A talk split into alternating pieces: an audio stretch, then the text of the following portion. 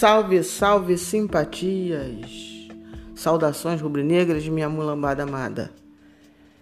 Tô falando um dia após um jogo que se tornou um ponto de partida, vamos dizer assim, para algo muito maior que ele próprio.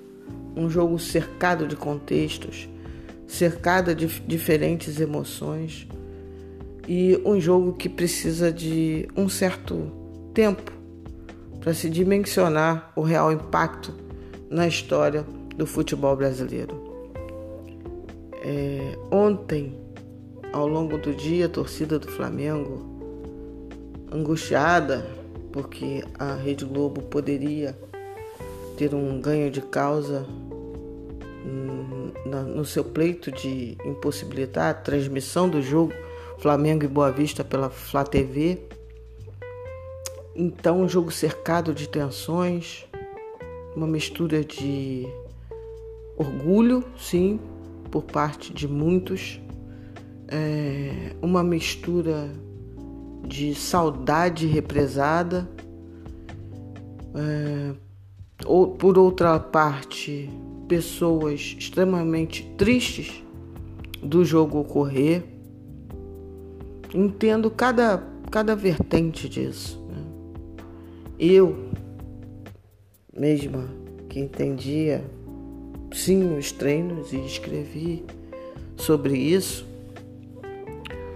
ao longo dos dias e, e não gostei do jeito assodado com que voltou o Campeonato Carioca, continuo não gostando, mas é, o jogo de hoje era cercado inclusive de um contexto que a cidade do Rio de Janeiro, ela de fato apresenta uma certa consistência na queda do número de óbitos, falando estritamente sobre a pandemia, e dentro de um contexto que a cidade está praticamente toda aberta.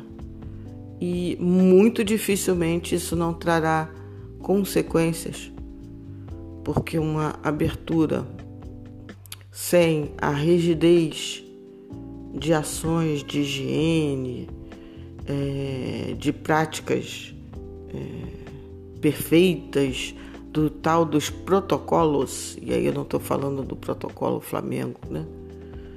Com lotação em transportes coletivos, tudo isso, tudo isso cerca essa retomada da cidade do Rio de Janeiro de uma grande expectativa e a minha expectativa não é boa. O Flamengo manda, ao estar atuando nesse momento, alguns recados, ou melhor, não o Flamengo, o futebol. Por um lado, um recado que pode ser entendido de maneira bastante negativa, de que existe uma certa normalidade ah, por outro lado, tem um outro aspecto que foi um torcedor que me fez refletir melhor sobre isso né? e dar um pouco mais de espaço para contextualizar esses jogos sem público, porque com público não existe contexto certo, não é plausível não é defensável. Mas foi um torcedor que eu li respondendo a Gabriela Moreira quando ela disse que era a maior vergonha da história do Maracanã, é, o primeiro jogo Flamengo e Bangu. Foi esse torcedor que me fez ter um outro tipo de reflexão. Quando ele falou emocionado, quando ele escreveu emocionado, que para ele foi bom, foi positivo, porque ele tinha perdido ou ela, eu até tenho essa essa dúvida, mas enfim, foi um torcedor que falou que deu alento para ele saber que teria jogo, porque era uma coisa que resgatava emocionalmente a memória do pai dele que havia falecido de Covid e eu comecei a enxergar a coisa um pouco diferente. A cidade do Rio de Janeiro, o Brasil, ele passa por um momento de extrema tensão depois de tanto tempo. Sim, muitas mortes, muitas. 60 mil não são poucas pessoas. São alguns Boeings, são alguns aviões em dois meses de pandemia. Digo da fase mais aguda. Então, não, não é pouco. Se uma vida não é pouca, imagina 60 mil pessoas. E no Rio, por exemplo, se morreu de várias questões, inclusive de falta, por exemplo, de remédio no hospital de campanha que está no complexo do Maracanã. E aí, refletindo sobre isso tudo, chegamos ao segundo jogo, o jogo de ontem. O jogo com essas várias nuances emocionais e que também tem sim um feito histórico. Ontem eu li o fio do Felipe, do, do, do influencer, do youtuber Felipe Neto. E ele é um rapaz que entende bastante desse negócio, né? desse business, vamos assim dizer. E ele disse que a Rede Globo certamente ficou assombrada com o que aconteceu ontem. Então, se tem uma pessoa boa para resumir o impacto em termos comerciais desse jogo, é ele, um profissional da área. E aí eu fiquei pensando, né? Eu via ontem o jogo, eu via super chat ensandecido, era uma coisa de louco. É... E eu fiquei pensando, nossa, é uma mistura de saudade, uma mistura de orgulho de pioneirismo que o rubro-negro tem, até porque não é a primeira vez que nós somos pioneiros fora dos, dos gramados. Né? Fomos o primeiro clube a requerer pagamentos por direitos de TV que na época muitos jornalistas, inclusive, foram contra. Certamente sabemos por quê. É, fomos o primeiro clube a ter torcida organizada no Brasil. Fomos pioneiros agora também. Ah, mas e a MP pode prejudicar? Pode, pode, pode um monte de coisa, porque ele está na fase inicial é certo que o Flamengo jamais, jamais poderá. Bom, jamais eu digo é, é uma palavra muito comprida, né?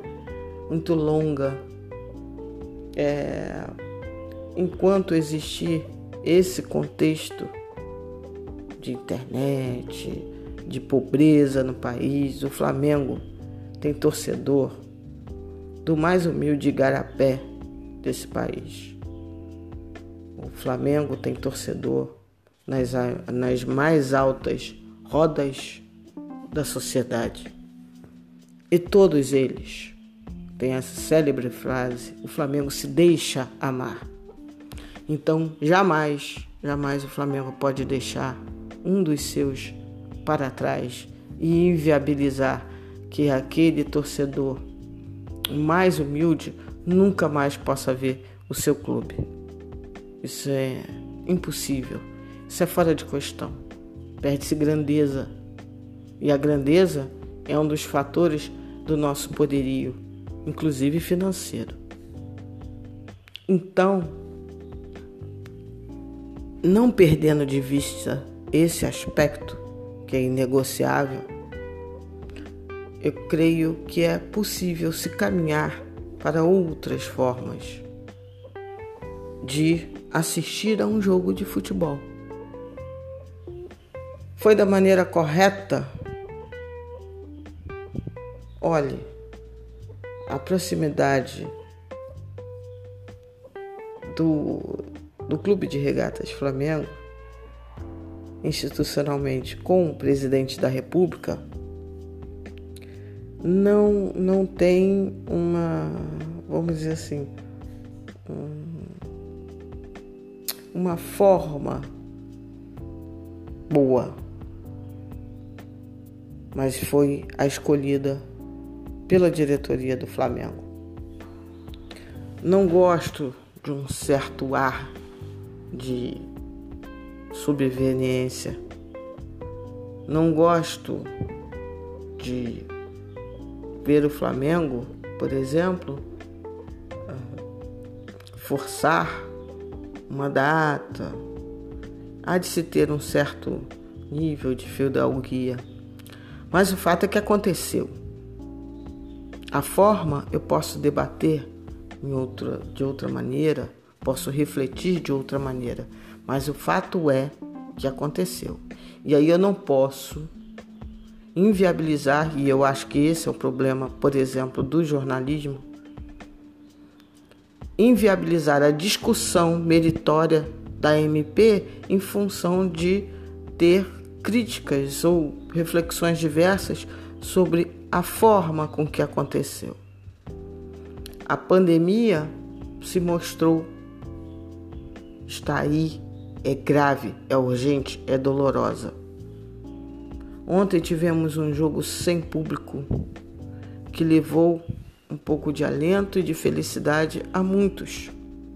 E se não fosse a MP, essas pessoas estariam tristes, estariam com menos ânimo para atravessar esse momento difícil porque ontem não tinha público e não é para ter público. Então, de uma certa maneira, para estas pessoas que se sentiram mais confortadas ao ver uma partida do seu Flamengo em que todos nós, aí eu acho que é consenso, todos nós estávamos muito saudosos, ele se tornou uma espécie de utilidade pública mental. E isso também tem que ser levado em consideração dentro das análises, né? Tudo isso é um pacote de reflexões em que, infelizmente, jornalistas estão indo no raso. Ontem, por exemplo, um pouco antes do jogo, eu estava vendo é, a ESPN porque o assunto dela era especificamente esse. E aí a chamada foi: é, o Flamengo está se afastando do povo. A única maneira de se ver jogo de futebol hoje é esta. Porque não se trata de passar todos os jogos via internet, que de fato ainda não tem e não sei se um dia terá a penetração de uma TV aberta. Existem singularidades aí que precisam ser analisadas. E aí eles batiam nessa tecla de uma maneira esquizofrênica, eu não conseguia entender direito o que estava se processando. O que está se processando na Rede Globo de televisão especificamente, eu entendo, porque ali é uma guerra de narrativas que precisa ser feita para desqualificar moralmente o Flamengo. E o Flamengo está se ajudando, eu acho que poderíamos nos ajudar em termos dessa narrativa. Mas o jornalista ou o jornalismo do Esporte TV, da mesma maneira que ele pode refletir sobre a moral do Flamengo, ela está se perdendo ou se perdeu já na questão ética e moral ao falar do próprio Flamengo, porque ela é parte interessada nessa disputa, que é uma disputa momentânea, não é uma disputa ideológica ou de novo bater nessa tecla.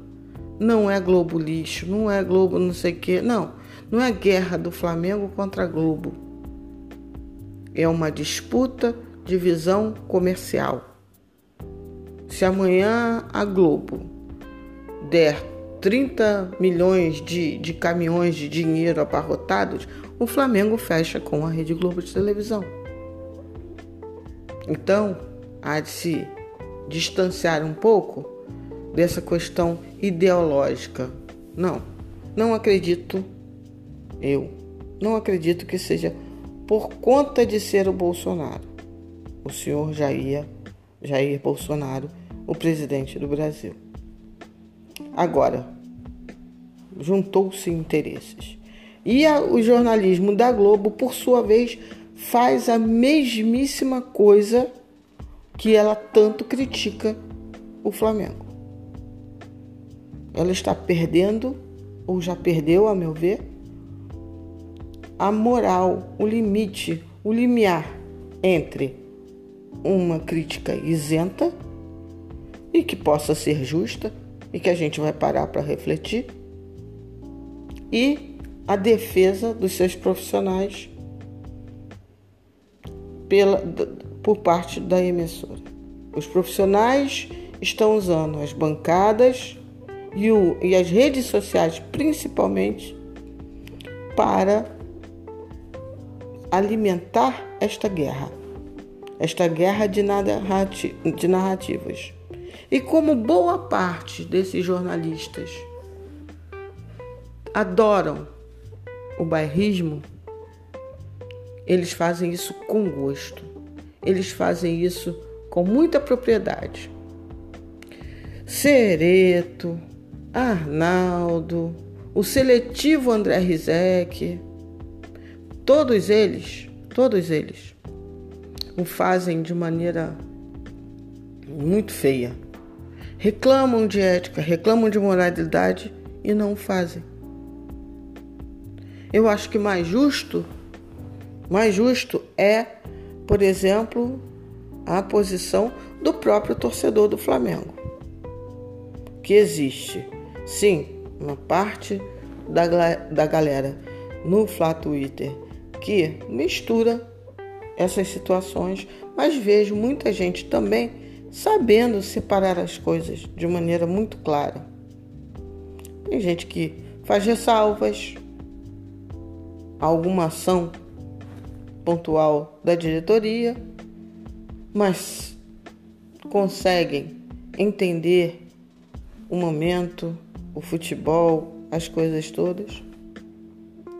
Tem gente que é radicalmente contra, mas é assim a vida. Agora, e tem os torcedores que sim, por até ter uma posição favorável ao presidente, pegam, amarram tudo e, e aí vira um pacote complexo de amor ao Flamengo com amor ao dirigente. Eu, de minha parte, tento separar isso bem direitinho. É, ao dirigente, eu não tenho amor. Meu amor é exclusivo ao Flamengo.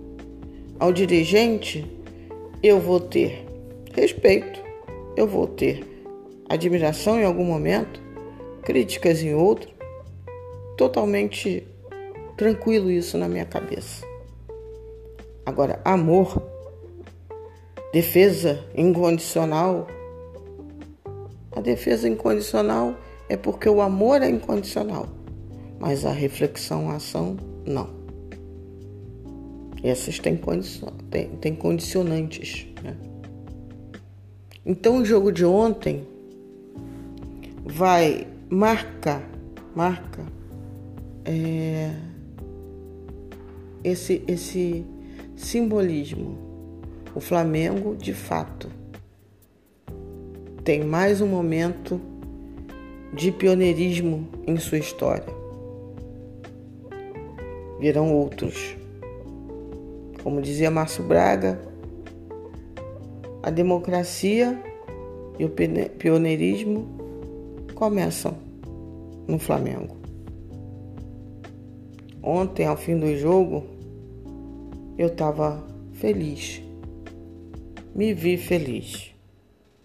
Me vi feliz de ver o gol do Gerson, por exemplo. Me vi satisfeita de ver o time dominante, atrevido e dominador de JJ. Feliz de ver pessoas felizes. muitos torcedores felizes. Muitos é, torcedores que por 90 minutos tiveram um refresco na cabeça, na alma. Feliz. Eu acho que é possível se permitir, por alguns minutos, ser feliz. Porque a saudade também faz mal. A saudade dói e a realidade está muito, muito dura. Hoje cairá mais um avião no Brasil, mais dois aviões no Brasil. Aviões do tipo 737. Sim, e não percamos isso de vista. Mas eu não vou me auto-recriminar e nem recriminar quem ontem, por 90 minutos, ficou feliz. E nem vou recriminar quem está muito triste de ter jogos sem público nesse momento. São emoções.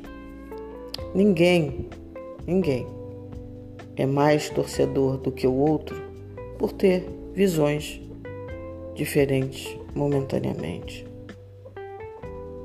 Um dia, um dia e tomara que esse dia não demore.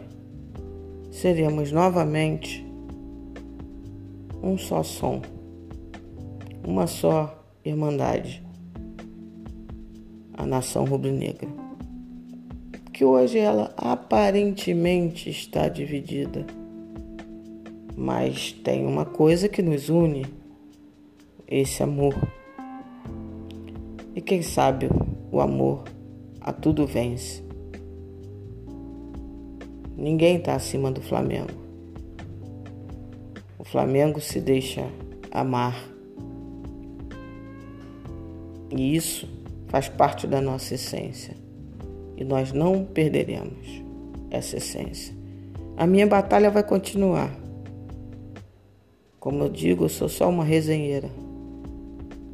A minha batalha para que nós nos respeitemos mais vai continuar.